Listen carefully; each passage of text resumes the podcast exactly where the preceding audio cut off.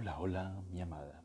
Bienvenida a este tu podcast, Rayuela, una lectura para mi amada.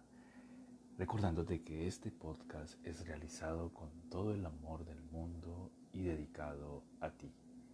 Hoy continuaremos con la lectura de uno de los relatos de Julio Cortázar, este gran escritor argentino.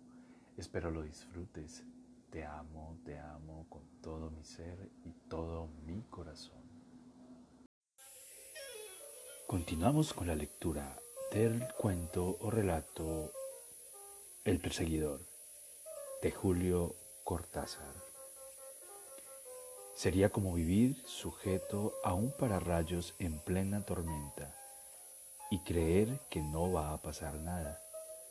A los cuatro o cinco días me he encontrado con Art Bocallá en el Dupont del barrio latino y le ha faltado tiempo para poner los ojos en blanco y anunciarme las malas noticias. En el primer momento he sentido una especie de satisfacción que no me queda más remedio que calificar de maligna, porque bien sabía yo que la calma no podía durar mucho. Pero después he pensado en las consecuencias y mi cariño por Johnny se ha puesto a retorcerme el estómago. Entonces me he bebido dos coñacs mientras Art me describía lo ocurrido. En resumen, parece ser que esa tarde Delanois había preparado una sesión de grabación para presentar un nuevo quinteto con Johnny a la cabeza. Art, Marcel, Gabotti y dos chicos muy buenos de París en el piano y la batería. La cosa tenía que empezar a las 3 de la tarde y contaban con todo el día y parte de la noche para entrar en calor y grabar unas cuantas cosas. ¿Y qué pasa? Pasa que Johnny empieza por llegar a las 5, cuando Delanois estaba que hervía de impaciencia y después de tirarse en una silla dice que no se siente bien y que ha venido solamente para no estropearles el día a los muchachos pero que no tiene ninguna gana de tocar. Entre Marcel y yo tratamos de convencerlo de que descansara un rato, pero no hacía más que hablar de no sé qué campos con urnas que había encontrado y darle con las urnas durante media hora. Al final empezó a sacar montones de hojas que había juntado en algún parque y guardado en los bolsillos. Resultado que el piso del estudio parecía un jardín botánico. Los empleados andaban de un lado a otro con caras de perros y a todos estos y a todo esto sin grabar nada. Fíjate que el ingeniero llevaba tres horas fumando en su cabina y eso en París ya es mucho para un ingeniero. Al final Marcel convenció a Johnny que lo mejor era probar. Se pusieron a tocar los dos y nosotros los seguíamos de a poco, más bien para sacarnos el cansancio de no hacer nada. Hacía rato que me daba cuenta de que Johnny tenía una especie de contracción en el brazo derecho, y cuando empezó a tocar te aseguro que era terrible de ver, la cara gris, ¿sabes? Y de cuando en cuando como un escalofrío. Yo no veía el momento de que se fuera al suelo. E, y en una de esas pega un grito, nos mira a todos uno a uno, muy despacio, y nos pregunta qué estamos esperando para empezar con Amorous. Ya sabes, ese tema de Álamo. Bueno, del anual es una señal técnico, salimos todo lo mejor, todos lo mejor posible. Y Johnny abre las piernas, se planta como en un bote que cabecea y se larga a tocar de una manera que te juro no había oído jamás. Esto durante tres minutos, hasta que de golpe suelta un soplido capaz de arruinar la misma armonía celestial y se va a un rincón dejándonos a todos en plena marcha, que acabáramos lo mejor que nos fuera posible. Pero ahora viene lo peor. Y es que cuando acabamos, lo primero que dijo Johnny fue que todo había salido como el diablo y que esa grabación no contaba para nada. Naturalmente, ni de la ni nosotros le hicimos caso, porque a pesar de los efectos, el solo de Johnny valía por mil de los que oyes todos los días. Una cosa distinta que no te puedo explicar.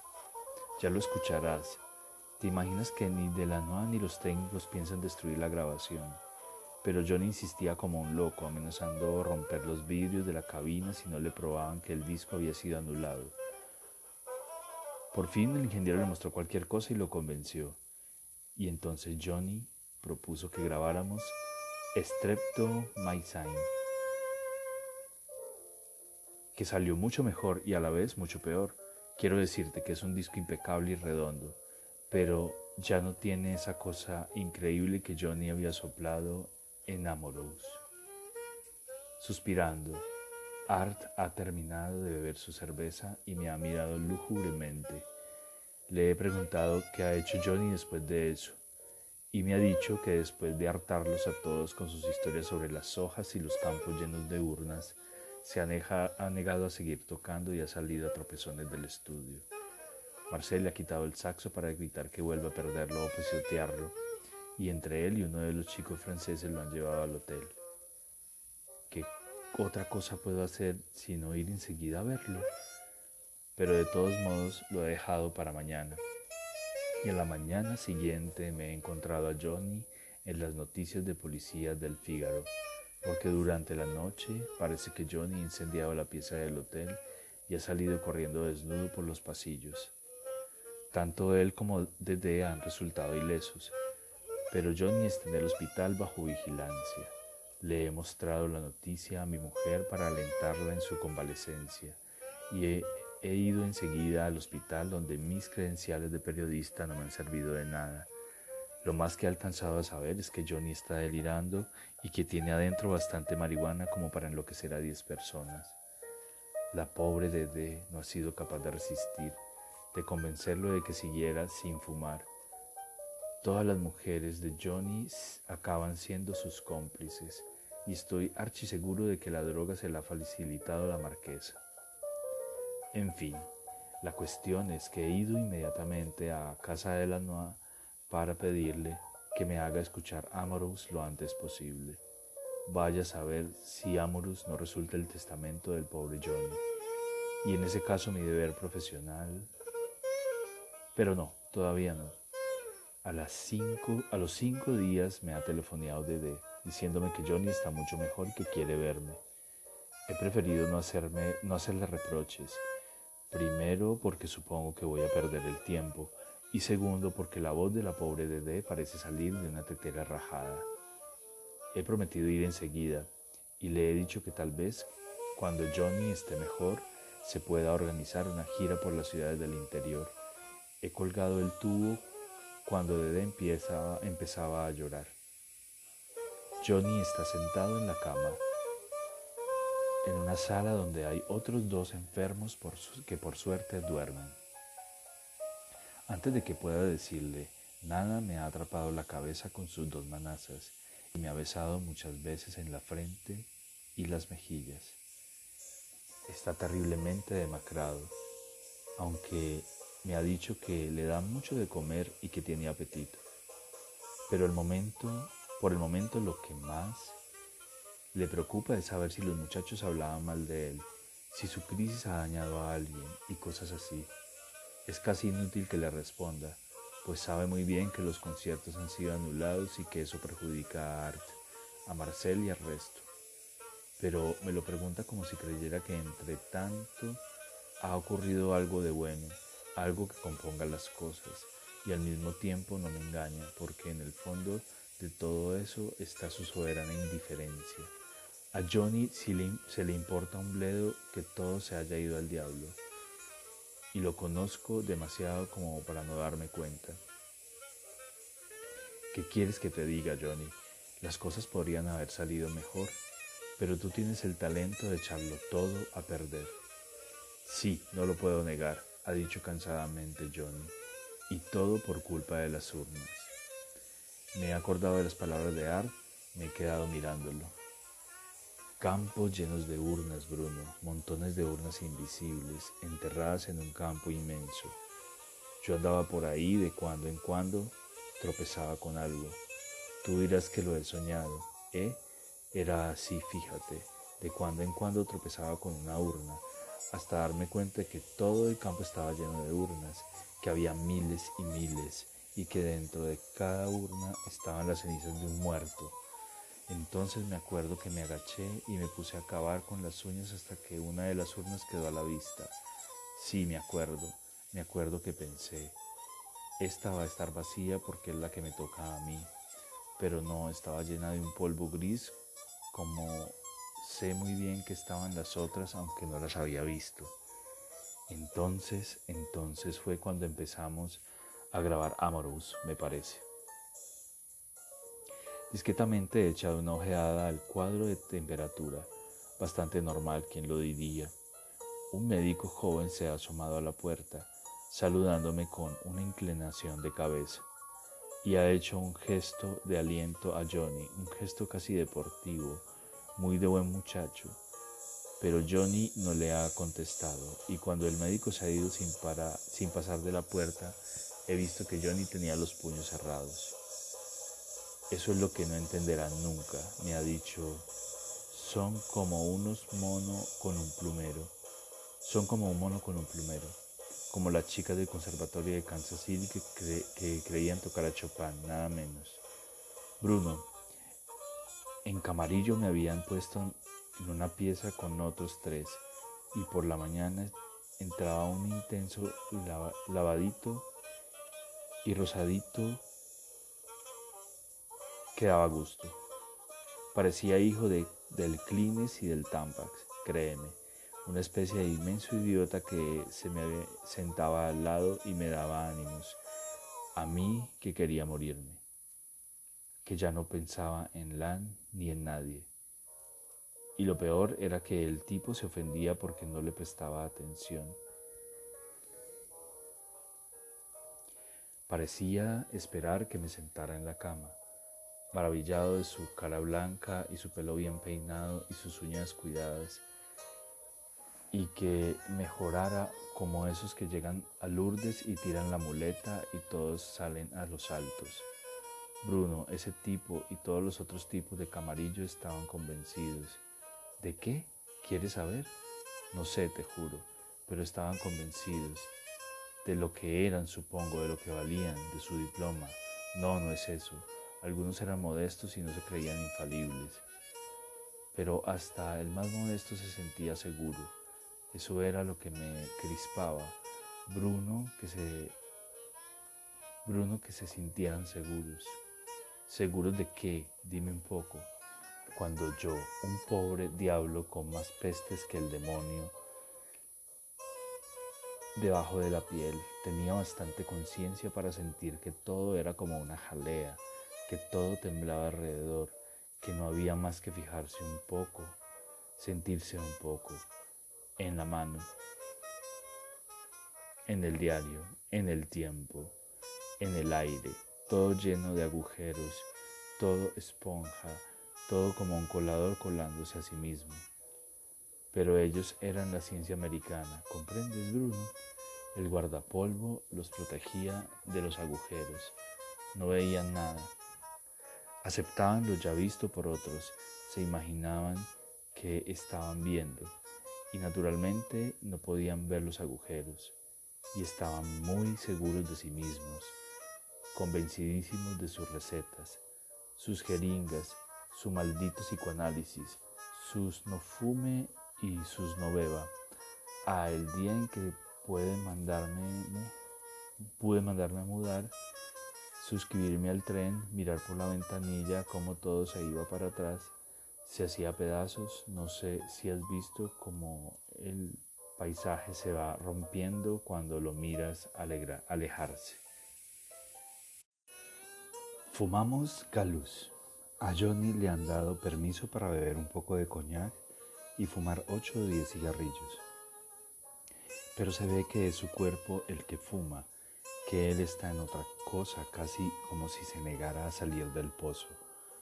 Me pregunto qué ha visto, qué ha sentido estos últimos días. No quiero excitarlo, pero si se pusiera a hablar por su cuenta, fumamos callados y a veces Johnny estira el brazo y me pasa los dedos por la cara, como para identificarme. Después juega con su reloj de pulsera, lo mira con cariño. Lo que pasa es que se creen sabios, dice de golpe. Se creen sabios porque han juntado un montón de libros y se los han comido.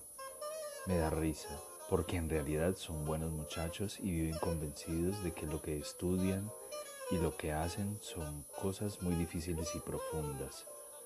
En el circo es igual, Bruno. Y entre nosotros es igual.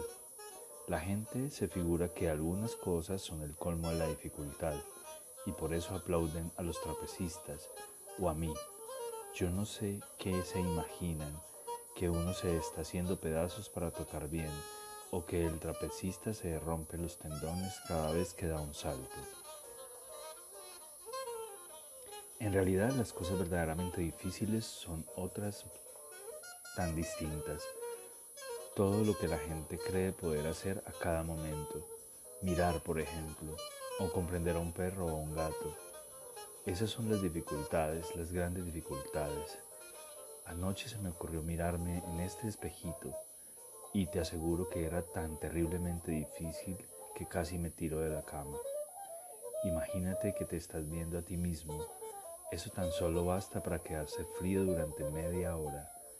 Realmente ese tipo no soy yo. En el primer momento he sentido claramente que no era yo. Lo agarré de sorpresa, de refilón, y supe que no era yo. Eso lo sentía. Y cuando algo se siente, pero es como en Palm Beach, sobre una ola te cae la segunda y después otra. Apenas has sentido, ya viene lo otro, vienen las palabras.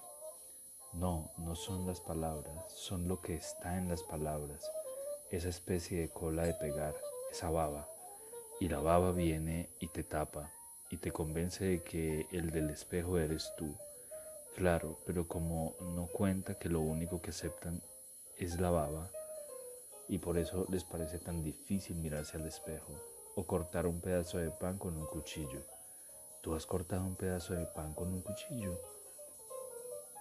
Me suele ocurrir, he dicho divertido. Y te has quedado tan tranquilo, yo no puedo, Bruno. Una noche tiré todo tan lejos que el cuchillo casi le saca un ojo al japonés de la mesa de al lado. Era en Los Ángeles, se armó un lío tan descomunal. Cuando les expliqué me, llenaron, me llevaron preso. Y eso que me parecía tan sencillo explicarles todo.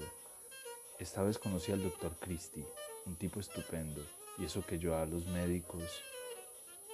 Ha pasado una mano por el aire, tocándolo por todos lados dejándolo como marcado por su paso.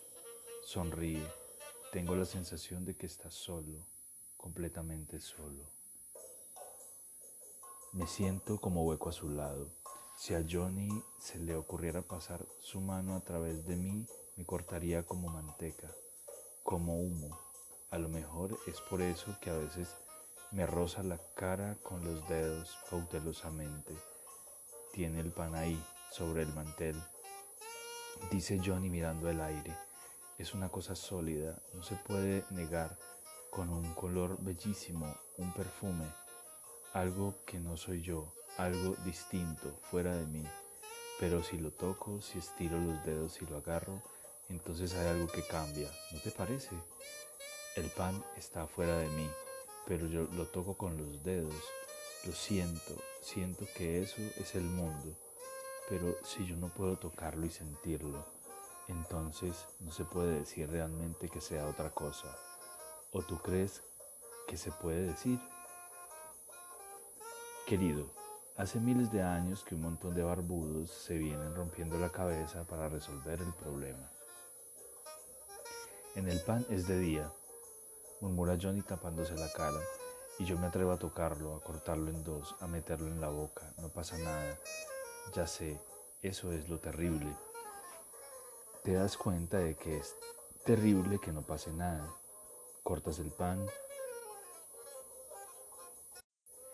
le clavas el cuchillo y todo sigue como antes. Yo no comprendo, Bruno.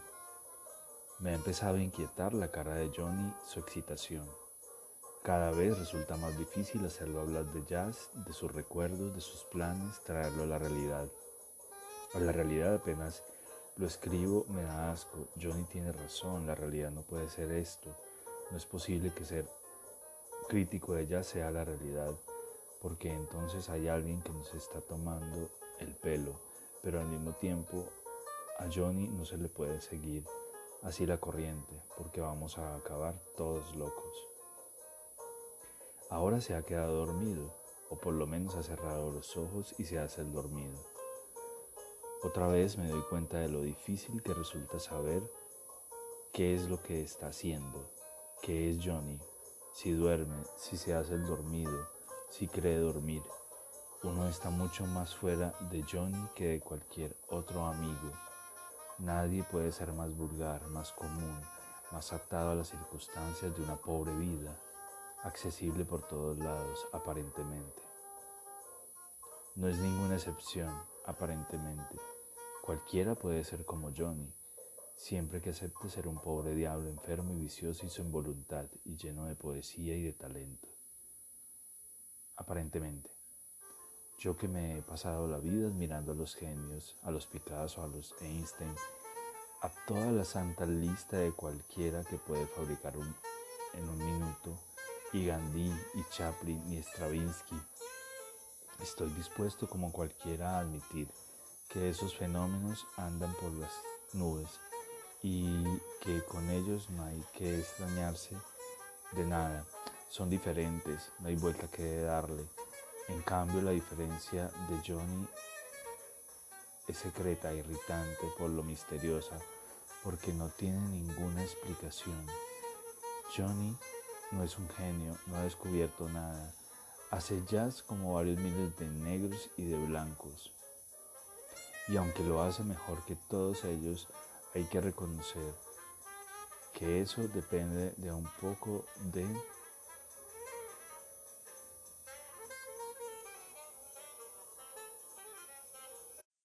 Johnny no es un genio, no ha descubierto nada.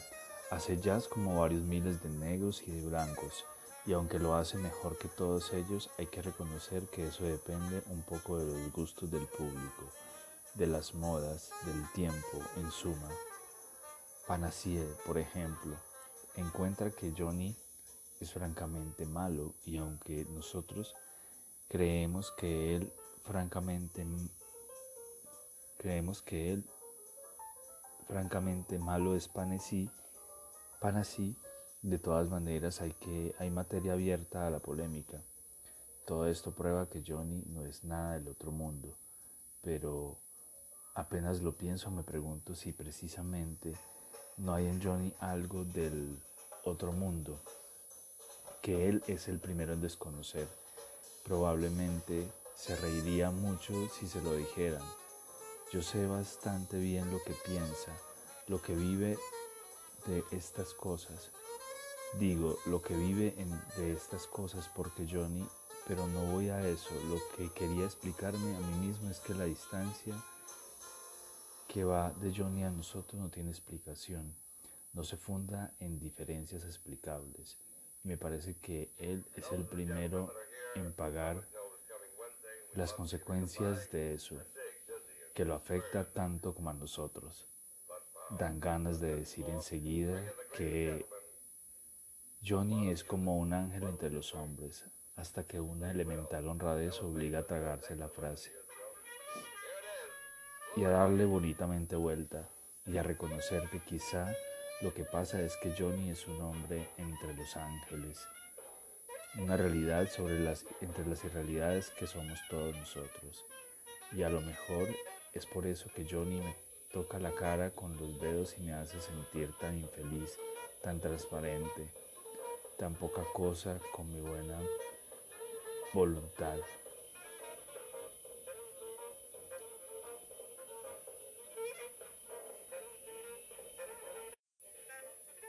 Dan ganas de decir enseguida que Johnny es como un ángel entre los hombres, hasta que una elemental honradez obliga a tragarse la frase, a darla bonitamente vuelta y a reconocer que quizá lo que pasa es que Johnny es un hombre entre los ángeles, una realidad entre las irrealidades que somos todos nosotros. Y a, a lo mejor es por eso que Johnny me toca la cara con los dedos y me hace sentir tan infeliz, tan transparente, tan poca cosa con mi buena salud, mi casa, mi mujer, mi prestigio, mi prestigio sobre todo, sobre todo mi prestigio pero es lo de siempre. He salido del hospital y apenas he alcanzado en la calle, en la hora, en todo lo que tengo que hacer. La tortilla ha girado blandamente en el aire y se ha dado vuelta, porque Johnny tan fuera de la realidad, es así, es así, me es más difícil creer que es así. Ahora que estoy en un café y a dos horas de mi visita al hospital. Que todo lo que escribí más arriba forzosamente como un condenado a ser por lo menos un poco decente conmigo mismo. Por suerte, lo del incendio que ha arreglado ok, pues como cabía suponer, la marquesa había hecho de las suyas para que lo del incendio se arreglara ok. Dede y Arbo han venido a buscarme el diario y los tres nos hemos ido a VIX para escuchar la ya famosa, aunque todavía secreta, grabación de Amorous. En el taxi Dede me ha contado sin dudas, sin muchas ganas, cómo la empresa lo ha sacado a Johnny del lío del incendio, que por lo demás no había pasado de un colchón.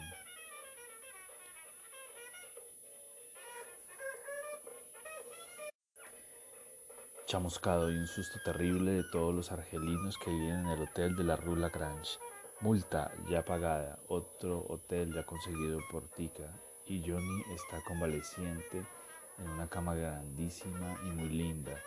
Toma leche a Valdés y lee el París, Match y el New Yorker, mezclando a veces su famoso y roñoso librito de bolsillo con poemas de Dylan Thomas y anotaciones a lápiz por todas partes. Con estas noticias y un coñac en el café de la esquina, nos hemos instalado en la sala de audiciones para escuchar Amorous y Streptomycin. Art ha pedido que apagaran las luces y él se ha acostado en el suelo para escuchar mejor.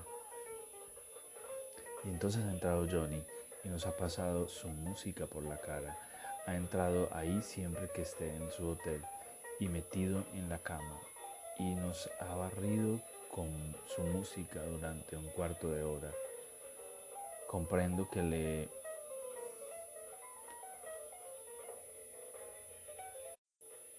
que le enfurezca la idea de que vayan a publicar Amorous, porque cualquiera se da cuenta entre, de las fallas del soplido perfectamente imperceptible que acompaña perfectamente perceptible, que acompaña la salvaje cadena inicial, esa nota sorda y que se rompe, un cuchillo entrando en un pan, y él hablaba del pan hace unos días, pero en cambio a Johnny se le escaparía lo que para nosotros es terriblemente hermoso, la ansiedad que busca salida de esa improvisación llena de huidas en todas las direcciones de interrogación, de manoteo desesperado. Johnny no puede comprender porque lo que era para él es fracaso a nosotros nos parece un camino, un camino, por lo menos la señal de un camino. Que Amorous va a quedar como uno de los momentos más grandes del jazz. El artista que hay en él va a ponerse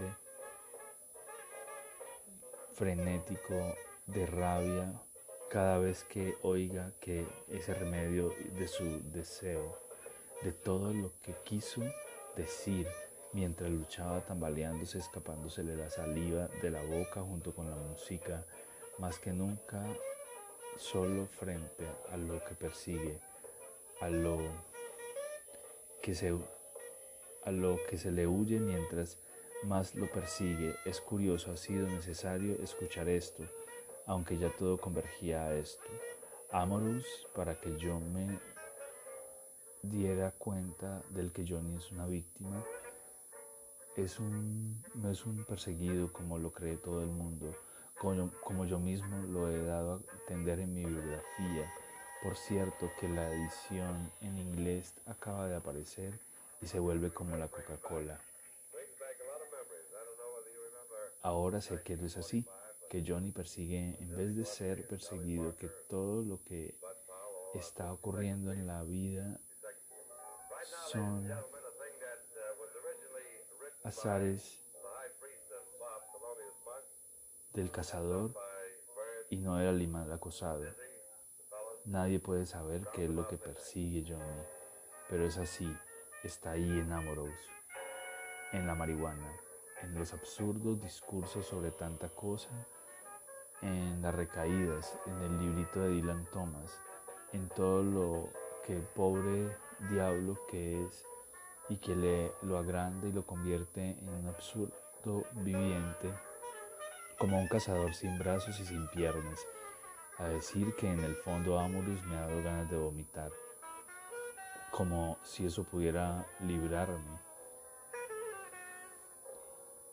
de él, de todo lo que con él corre ah, contra mí y contra todos, esa masa negra y sin pies, ese chimpancé enloquecido que me pasa los dedos por la cara y me sonríe enternecido. Ar y Dede no ven, me parece que no quisiera ver más que la ballena formal de Amorous. Incluso Dede le gusta más Sign, donde Johnny improvisa con su alfombra, improvisa con su alfombra, con su soltura corriente, lo que el público entiende por perfección. Y a mí me parece que en Johnny es más bien distracción.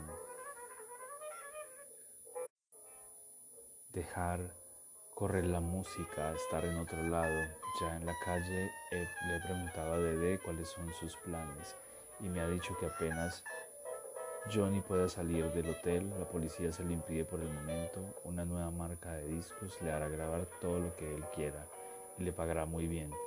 Ar sostiene que Johnny está trayendo las ideas, ideas estupendas, que él y Marcel van a trabajar las novedades junto con Johnny, aunque después de las últimas semanas eh, se ve que Ar no las tiene todas conmigo consigo y yo sé por mi parte que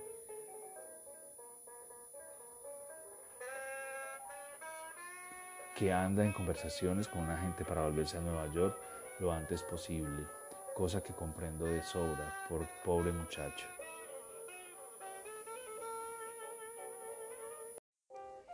Y aquí termina Rayuela, una lectura para mi amada. Espero te haya gustado este relato. Te amo, te amo con todo mi ser y todo mi corazón.